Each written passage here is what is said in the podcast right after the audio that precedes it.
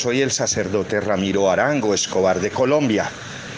Estoy en la ciudad de Cali, estoy convaleciente de un tema de salud. Está el ejército y la Policía Nacional masacrando las manifestaciones protesta, infiltrando agentes de la policía de Colombia en los marchantes y haciendo desmanes y vandalismo.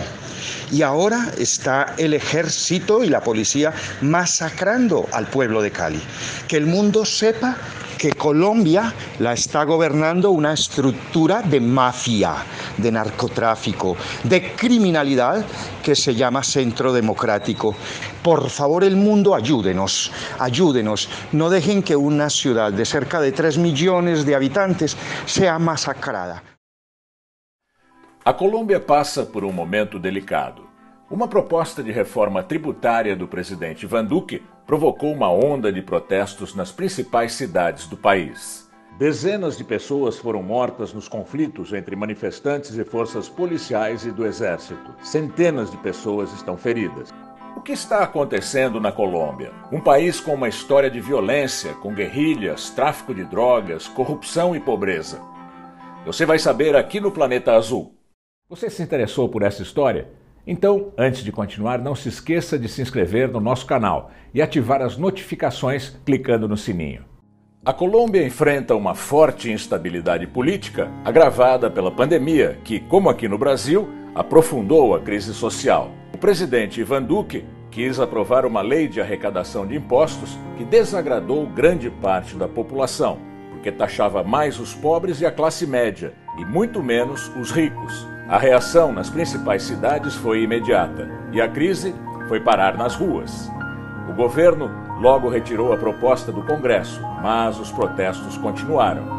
O Planeta Azul acompanha a situação na Colômbia e traz depoimentos de quem vive lá. Bom, o, o que está acontecendo é o resultado de um acúmulo de lutas sociais desde o ano 2019 que começaram mais especificamente no dia 28 de abril, com uma jornada que foi convocada pelo Comitê Nacional de Greve e que posteriormente avançou até o dia 1 de maio e se estende até hoje.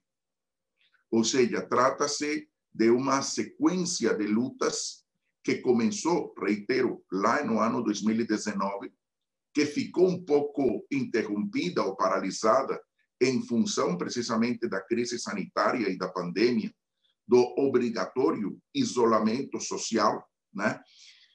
que gerou a necessidade de que o movimento social, o movimento popular colombiano, as forças políticas, particularmente de oposição, tivessem que eh, ter uma nova forma de colocar seu descontentamento com relação particularmente à política econômica do governo e à caracterização do regime político colombiano, e que, em função de uma proposta infeliz do presidente Ivan Duque de reforma tributária, gerou as condições para esta jornada do dia 28 e que, reitero, se estendem até hoje.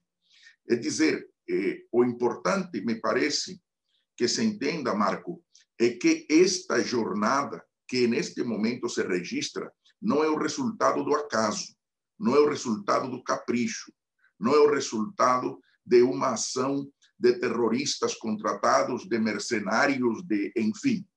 Não, isto é uma legítima indignação popular diante de um conjunto de razões eh, que eh, são ou se plasmam na maneira como o governo de Duque tem conduzido a economia, como tem eh, gerido ou mal gerido a pandemia e da sua falta de transparência com relação ao gerenciamento da crise sanitária e a sua forma de condução do que é a carga tributária dos colombianos e das colombianas.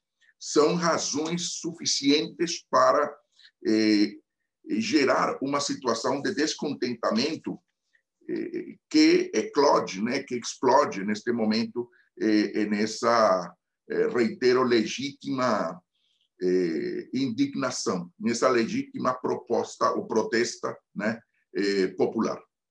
Efectivamente, hay ciudadanos eh, que, que, que, tienen esa mentalidad paramilitar y han salido a las calles a amenazar a la población civil que protesta y que se moviliza. ¿sí?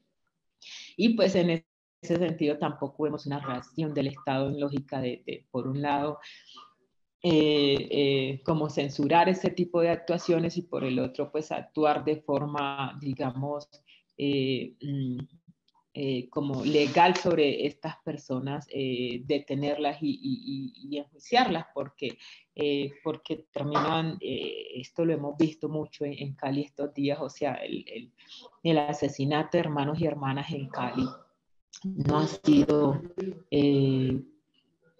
no ha sido, digamos, algo que se haya hecho solo desde la fuerza pública, sino que efectivamente, como tú lo planteas, estas personas que de cierta manera también eh, son apoyadas, yo digo que no necesariamente la gente que pertenezca a las clases más altas, sino también personas que, y movimientos de personas que son apoyadas y dotadas de, de estas clases privilegiadas, eh, se están yendo contra, digamos, los caleños y caleñas eh, eh, de estratos más humildes, que son los que más fuertemente se han movilizado en contra de, de, de, de la reforma y, y, del gobierno Duque y de sus políticas regresivas para que asesinen a sus hermanas.